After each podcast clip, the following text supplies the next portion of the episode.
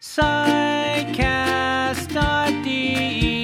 Psychomatic medicine and psychiatry, psychotherapy, and so much more. Psychcast is bringing you what you're looking for with Alex and Jan, two doctors as your hosts. Psychcast, yes, Psychcast, let's start the show. Ähm, herzlich willkommen zum Psychcast. Heute haben wir einen besonderen Gast, nämlich Philipp von Nerdfallmedizin, ein echter Notarzt, ein richtiger Notfallmediziner. Hallo Philipp. Hallo, vielen, vielen Dank für die Einladung. Ja, und ich finde das ein sehr spannendes äh, Treffen zwischen uns beiden, denn wir können uns mal äh, unterhalten, wie Psychiatrie und manchmal auch Psychosomatik aus notfallmedizinischer Sicht manchmal aussieht. Ähm, und äh, da kannst du von dir aus erzählen, wie du das so wahrnimmst und wir können uns über ein paar typische Situationen unterhalten.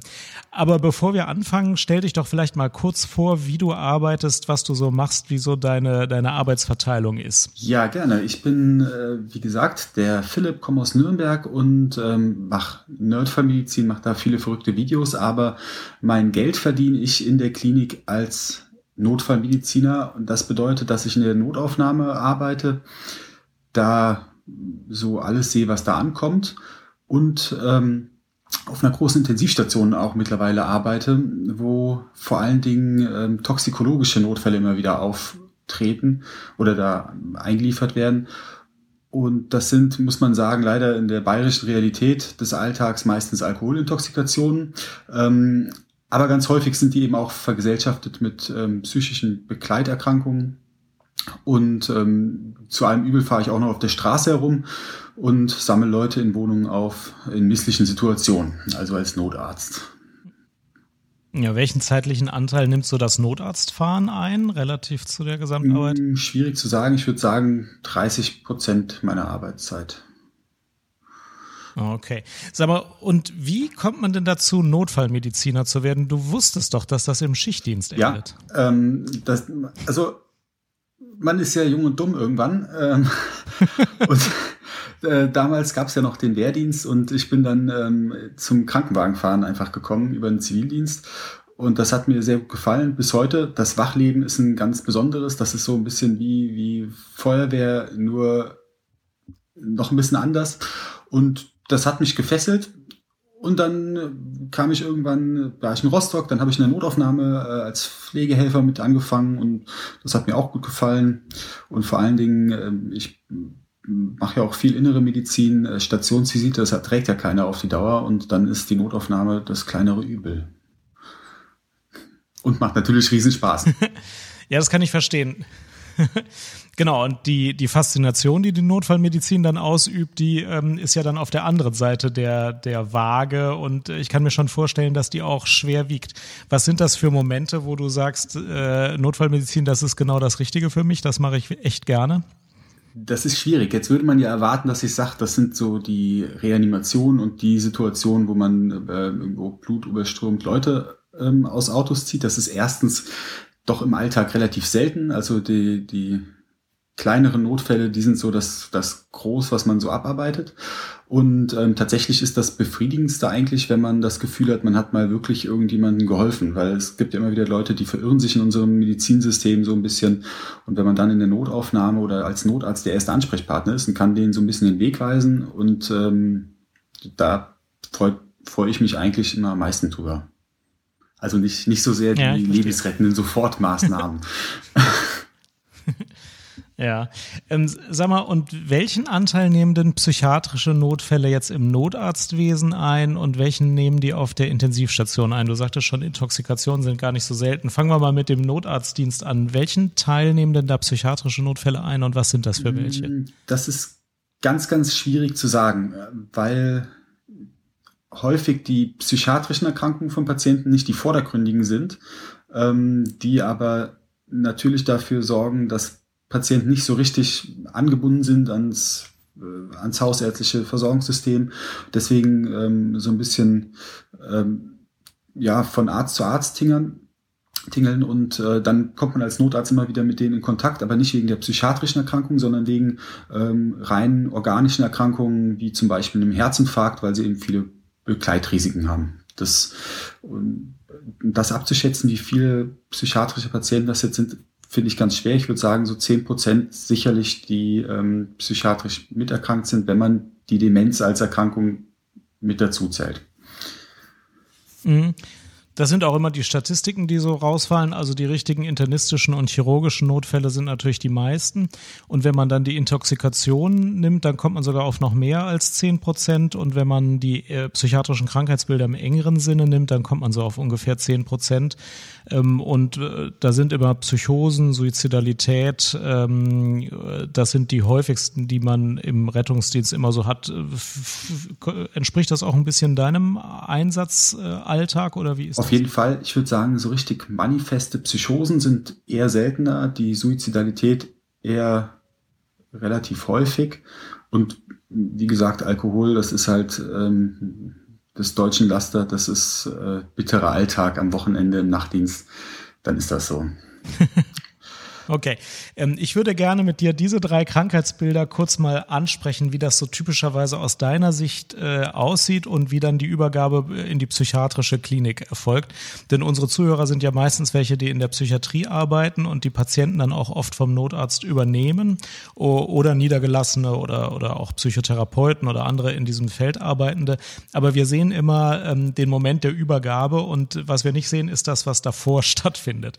Ähm, wir können ja, wir können ja vielleicht mal mit der Alkoholintoxikation anfangen. Das ist häufig und äh, die, die kommen natürlich auf unterschiedlichen Wegen ins medizinische System und werden auch unterschiedlich verteilt. Ähm, wie machst du das denn? Also eine Frage, für die es gar keine triviale Antwort gibt, ist ja, wann kommt einer eigentlich auf eine internistische Intensivstation oder ein somatisches Krankenhaus und wann kommt einer in die Psychiatrie? Hast du da irgendwie eine feste Regel oder wie verteilst du die? Ähm, ich habe so ein bisschen das Gefühl, dass es lokal extrem unterschiedlich ist. Ich bin früher in Mainz gefahren, ähm, dann habe ich in Rostock gearbeitet, jetzt in Nürnberg und überall war das ein bisschen anders. Ähm, ich kann dir sagen, wie ich es persönlich mache. Ich glaube, wenn ein Patient eine, eine reine Alkoholintoxikation hat und deswegen vielleicht ähm, eine Eigengefährdung hat, weil er im, im Alltag jetzt nicht mehr zurechtkommt, einfach ganz banal nicht mehr nach Hause gehen kann, weil er eben nicht mehr gang- und standsicher ist dann ist das ein Punkt, der vielleicht gar nicht so sehr in medizinischen Einrichtungen versorgt werden muss, manchmal sogar ähm, von der Polizei dann ähm, weiter betreut wird, so ein Fall. Ähm, und wer das dann weiter versorgt, ob das jetzt Internisten sind oder Psychiater, das glaube ich ist letztlich gar nicht so relevant. Das Wichtige ist nur in der Akutsituation, dass man eben wirklich ausschließt, dass da doch noch eine organische ähm, Begleiterkrankung ist. Denn die sind, das ist gar nicht so selten, dass die Patienten dann doch gestürzt sind und äh, dann, egal ob in einer internistischen oder in einer psychiatrischen Einrichtung äh, landen und vielleicht ein, so ein chronisches strukturales Hämatom haben. Das ist ja ganz häufig bei Alkoholikern, die nun mal sturzgefährdet sind. Ähm, so dass ich glaube, die Entscheidung kann man erst treffen, wenn man gründlich untersucht hat einmal und wenn man die örtlichen Begebenheiten kennt. Also mit dem Empfänger immer einfach ein kurzes Gespräch führt, das macht meistens die Sache einfacher. Mhm. Wir Psychiater haben oft das Gefühl, wir wirken so ablehnend, wenn der Notarzt mit uns kommuniziert, weil wir immer erstmal mit der Sektorzugehörigkeit anfangen. Das ist, glaube ich, in Nordrhein-Westfalen nicht äh, als einzigem Bundesland so. Das ist bei euch wahrscheinlich auch so. Psychiatrische Kliniken nehmen notfallmäßig am liebsten Patienten aus dem eigenen Sektor auf. Das ist bei euch wahrscheinlich genau, auch so, oder? wir haben hier zwei Bezirkskrankenhäuser, ja. da gibt es ganz klare Trennungslinien ja. und da gibt es eine große Psychiatrie, die hat gefühlt nie Betten. Äh, schwierig. Ja. Schwierig, schwierig. Ja, genau.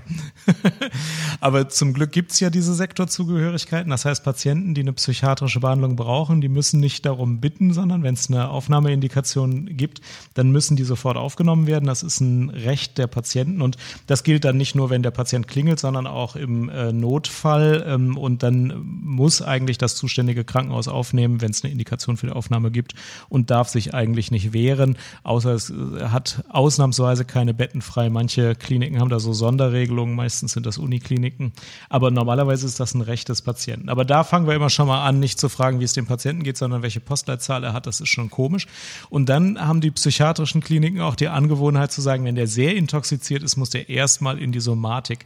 Da habe ich auch immer das Gefühl, wir sind auf so einer Verteidigungsposition, äh, weil es nicht so ganz klare, feste Regeln gibt, ab wie viel Promille oder ab welchem Einschränkungsgrad dann die Somatik jetzt aus aller Sicht richtig ist. Und äh, manchmal denke ich, die Internisten und äh, Notfallmediziner denken, naja, der Patient braucht keine Somatik und wir denken es dann doch. Da gibt es dann manchmal Streit. Ja, ähm, und ich finde auch, die Versorgung von intoxikierten Patienten ist einfach extrem schwierig, weil ähm, nehmen wir einfach mal so eine schwere Somnolenz bis Beginn des Koma äh, des Alkoholkranken. Ähm, da weiß man eigentlich auch ganz gut, dass äh, die Glasgow Coma Scale, die sonst immer so als, als Schau Schallmauer für den Wachheitsgrad, ab wann man intubieren muss, ähm, dann gilt. Also man sagt kleiner gleich acht bedeutet Intubationspflichtigkeit. Da weiß man eigentlich, das gilt beim Alkoholintoxizierten eben äh, gar nicht so sehr, sondern die haben häufig eine viel tiefere Bewusstlosigkeit, können trotzdem noch ihre Atemwege adäquat sichern. Den würde man also nicht gerecht werden, wenn man jetzt ähm, die alle von der Straße weg intubiert. Und man wird natürlich auch die Intensivstationen mit Beatmungsplätzen da vollkommen voll belegen, unnötigerweise. Ähm, mhm. So dass ich da auch häufig finde, auch der Promillewert, äh, um das kurz aufzugreifen, ist ja auch ganz schwierig. Also ein, ein chronisch alkoholkranker Patient, der kann auch mal mit drei Promille ähm, Gang standsicher und verhandlungssicher auch mal sein.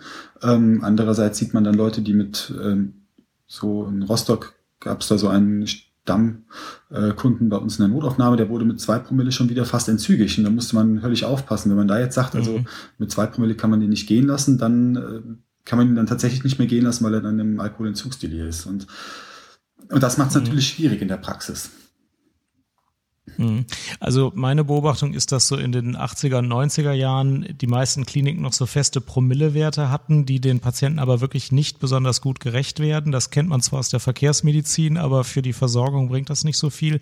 Und dass jetzt der klinische Zustand äh, dasjenige ist, was entscheidet. Wenn der klinisch so erheblich beeinträchtigt ist, dass man denkt, jetzt fängt es aber vielleicht gleich an, dass die Schutzreflexe nicht mehr zuverlässig sind, dann gibt es auch keine unterschiedlichen Meinungen. Dann ist eine Intensivstation die richtige vernünftige ähm, äh, ähm, Betreuung, während wenn ein Patient auch mit hohen Promillzahlen in der psychiatrischen Klinik äh, immer gut behandelt worden ist und gut bekannt ist und vielleicht auch fixiert werden muss äh, und eher Fremdaggressivität im Vordergrund steht, dann ist die psychiatrische Klinik wiederum besser.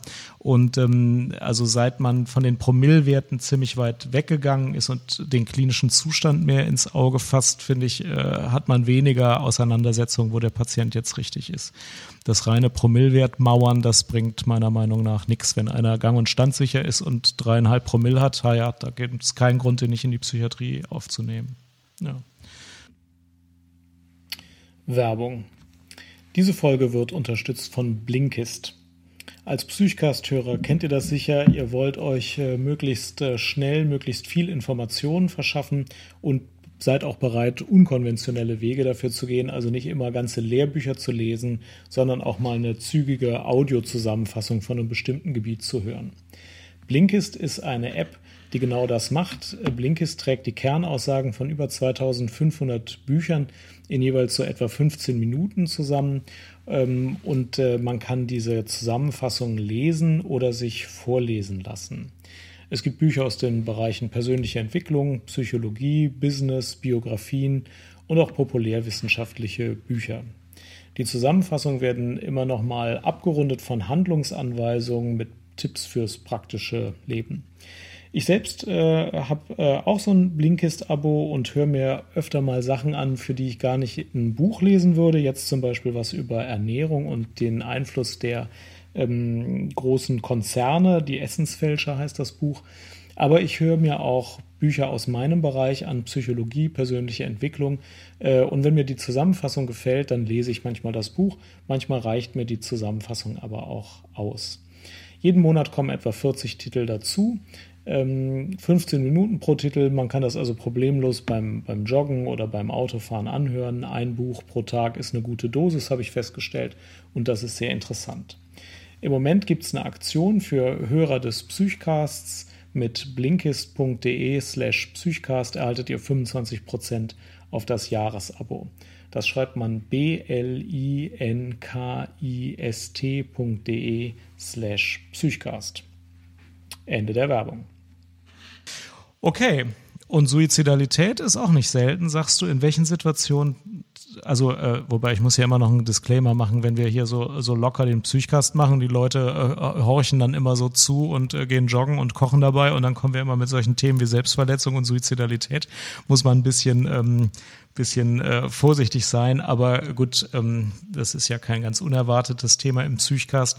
Ähm, in, in welchen Situationen siehst du im Rettungsdienst am häufigsten Suizidale? Ähm, also da will ich tatsächlich gar nicht so ins Detail gehen, aber häufig sieht man eben Suizidversuche und äh, oder auch durchgeführte Suizide, wo man als Notarzt dann zu spät kommt. Das ist nicht so selten, mhm. weil ich jetzt aber die, die einzelnen Situationen ähm, hier nicht nennen möchte. Man, aber aber man sieht, hat natürlich auch immer wieder ähm, das Problem, oder Patienten, wo die Angehörigen in großer Sorge sind, ähm, verständlicherweise. Ähm, weil dann Suizid vielleicht angedroht wurde. Ähm, und dann kommt man als Notarzt tatsächlich in ganz, ganz schwierige Fahrwasser, ähm, denn das sind sehr häufig Patienten, die eben ähm, jetzt nicht in eine äh, psychiatrische Behandlung wollen. Das heißt, man, man muss da eine Zwangsunterbringung irgendwo erwirken. Ähm, und teilweise ist es auch so, dass das Patienten sind, die vielleicht erst vor einiger Zeit aus einer Psychiatrie entlassen wurden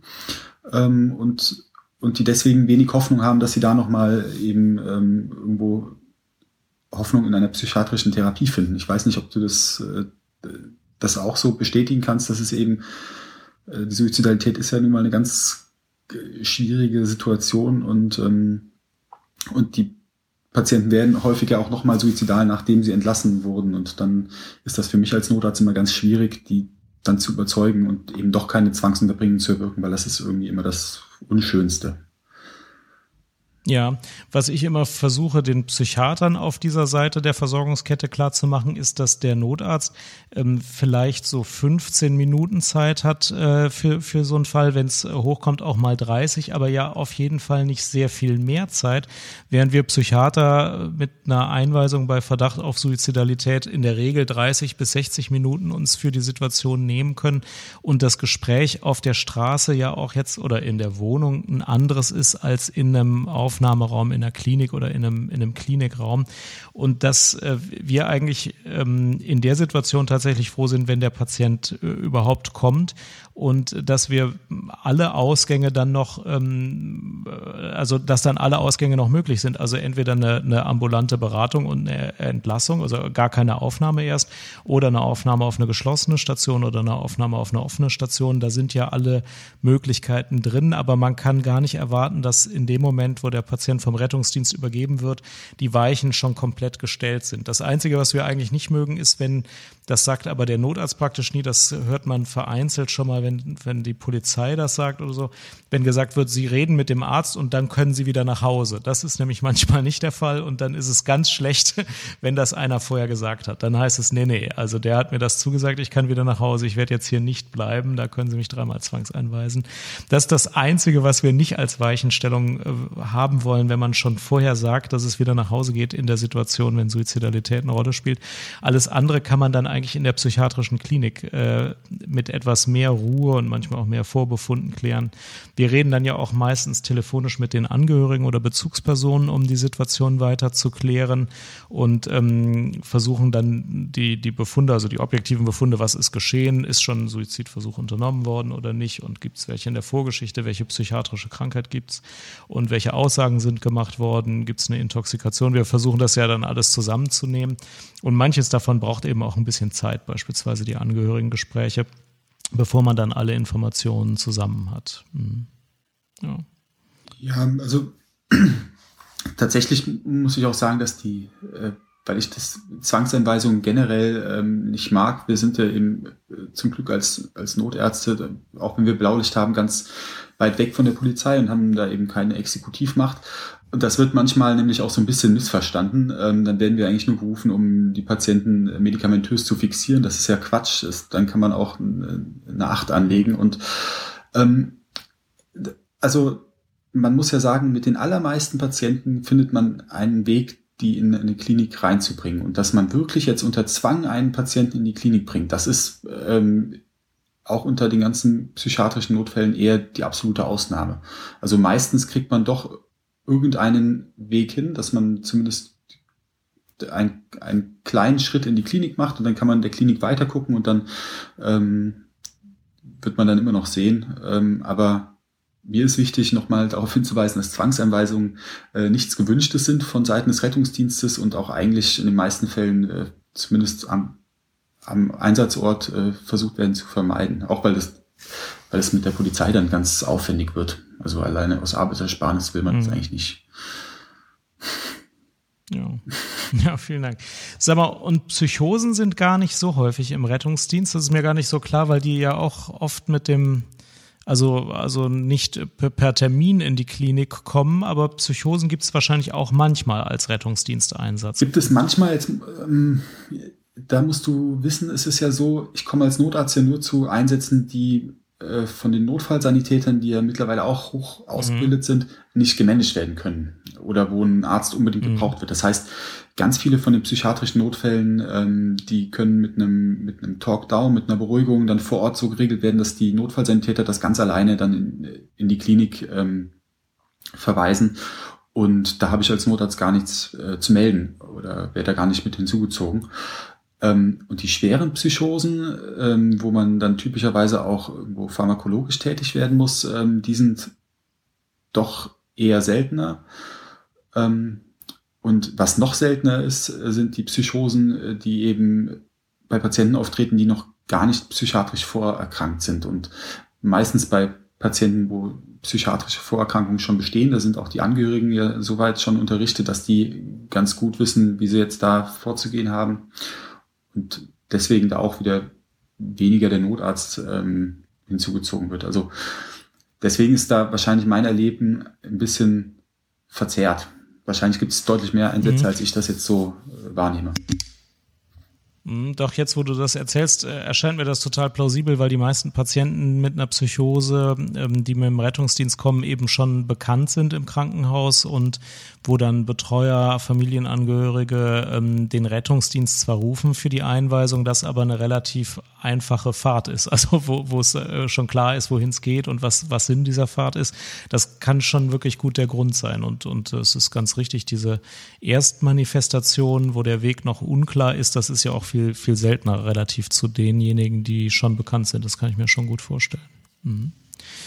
Ja, und Okay. Ja, und, und das letzte, die, die neu auftreten, die sind dann meistens ja oder häufig auch äh, doch organischer Natur, dass äh, vielleicht bei, bei einer dementen mhm. äh, Patientin oder beim dementen Patient äh, vielleicht eine Elektrolytstörung da irgendwo vordergründig ist und, und das, das scheint mir dann, das sind denke ich, ganz häufige akut auftretende, ähm, vorher nicht erwartete Delire, nenne ich es jetzt mal, oder, oder Psychosen. Ja. Ja, und die kommen dann wahrscheinlich auch erstmal in die Somatik zur Abklärung, bevor sie dann weiterverlegt ja. werden. Ja. ja. Okay. Sag mal, äh, du als Notarzt, was würdest du dir denn von den Mitarbeitern in der psychiatrischen Klinik besonders wünschen? Also wir haben ja auch ein paar Assistenzärzte, die, die zuhören und wir übernehmen ja Patienten vom Rettungsdienst. Ähm, wenn du da einen Wunsch hättest, was könnte da besser laufen oder was ist für dich wichtig? Also ich glaube, was immer extrem hilfreich ist, ist, wenn man ähm, von, von einer Klinik, wo man einen Patienten jetzt hingebracht hat, irgendwie eine Rückrufnummer bekommt, weil es mich ja häufig doch interessiert, was passiert denn da jetzt weiter? Und wie ist das da weitergegangen? Ist der Patient jetzt aufgenommen worden oder war vielleicht meine ambulant begonnene Pharmakotherapie? Ich habe ja nicht so viel. Ähm, war das vielleicht Quatsch für den Patienten und ähm, hat die Kliniker später dann äh, ganz unzufrieden gemacht? So dieses Feedback, ähm, das ist, glaube ich, ganz wichtig. Und das das ist gut, dass du es sagst, weil wir trauen uns äh, grundsätzlich nicht, den Notarzt nochmal anzurufen, weil wir denken, der rettet gerade wieder ein anderes Leben. Was soll ich da jetzt extra anrufen? Das ist, das ist ganz interessant zu hören. Also ja. Ich versuche mir immer die Nummer geben zu lassen. Bei, bei ganz banalen Fällen, da interessiert also das ist dann mhm. nicht so interessant, aber gerade so psychiatrische Notfälle, die haben häufig, das sind häufig prekäre Situationen. Man will dann einfach wissen, hat man das jetzt mhm. eigentlich richtig eingeschätzt oder eben nicht.